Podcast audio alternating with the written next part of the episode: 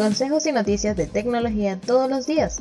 Esto es Teclado y Café, el podcast de tecnopopapi.com.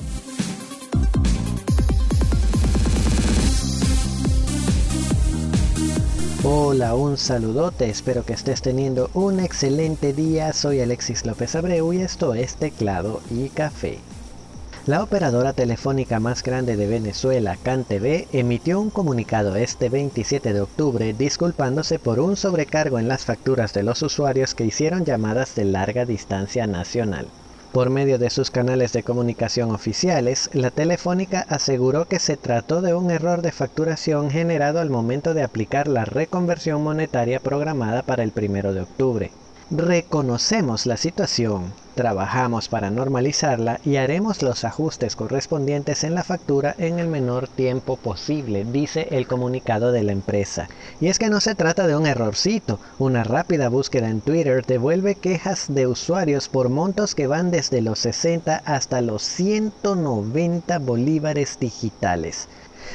A mí me habría dado un infarto, pero afortunadamente revisé mi factura y al parecer yo no fui afectado. Por cierto, que parece que esa reconversión dejó loco a más de uno, porque a Inter ya le había pasado antes con sus servicios de acceso a Internet. Lo gracioso es que todos se equivoquen a favor. Y nos vamos a una noticia un poquito más mundial y es que Telegram estrenó su plataforma de publicidad. Ya ha pasado un buen tiempo desde que Pavel Durov anunció las intenciones de Telegram de empezar a mostrar anuncios publicitarios en sus servicios, algo lógico teniendo en cuenta lo que cuesta mantener una tecnología tan grande funcionando. Según describe Telegram en su sitio oficial, estos anuncios parecen querer sujetarse a esa promesa de mayor privacidad que siempre ha caracterizado al servicio, pues la publicidad que se muestra no será personalizada, sino que se mostrará según la temática y el idioma del canal. Además, la empresa ha prometido que la publicidad solo se mostrará en canales con más de mil suscriptores y no superará los 160 caracteres de texto. Por último, desde Telegram prometen que si las pruebas resultan exitosas y la publicidad empieza a cubrir los costos del servicio, compartirán las ganancias con aquellos canales que sirvan los anuncios. Una de las cosas que siempre me ha parecido molesta es la tendencia de algunos fabricantes de vendernos un producto y luego bombardearnos con publicidad en cada esquina de ese producto. Esto es algo lógico en servicios gratuitos como Telegram o incluso Facebook, pero que aparezca en un aparato que nos costó desde 300 dólares empieza a caer pesado. Es una opinión que comparten millones de usuarios en todo el mundo y que al parecer ha hecho peso en la estrategia de marketing de Samsung que anunció que removerá los anuncios en la próxima versión de su capa de Android One UI. Aclaro que se trata de la publicidad que Samsung vende y sirve dentro de su capa gráfica y sus propias aplicaciones, pero la publicidad servida por las apps de Google Play por supuesto seguirá funcionando como toda la vida. El problema es que este movimiento por ahora solo llegará a los dispositivos que sean capaces de actualizar a One UI 4, por lo que aquellos usuarios que no apliquen para esa actualización seguirán viendo los anuncios, al menos de momento. Hablemos ahora de Instagram y es que la empresa informó en su blog oficial que la pegatina para agregar enlaces a las historias empezaron a desplegarse a todos los usuarios sin importar la cantidad de seguidores que tengan.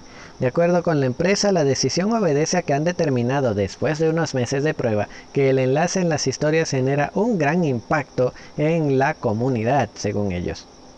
Honestamente no sé cómo se dieron cuenta tan tarde de que los enlaces son importantes para crear comunidad. De lo que sí estoy seguro es de que TikTok les sigue pisando los talones y ellos no tienen enlaces en las historias o los videos.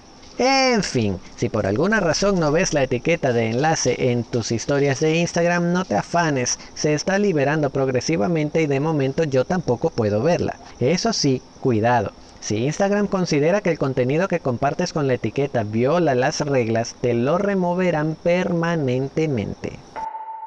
Viajemos en el tiempo al 28 de octubre de 1955 cuando nace en Seattle, Estados Unidos, William Henry Gates III o William Henry Gates III, mejor conocido como Bill Gates.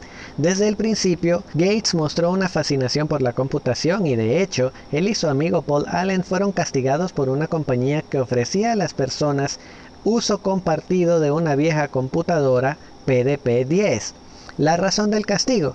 Gates y Allen explotaban un error en el código de la PDP-10 para obtener más tiempo de uso del que tenían permitido.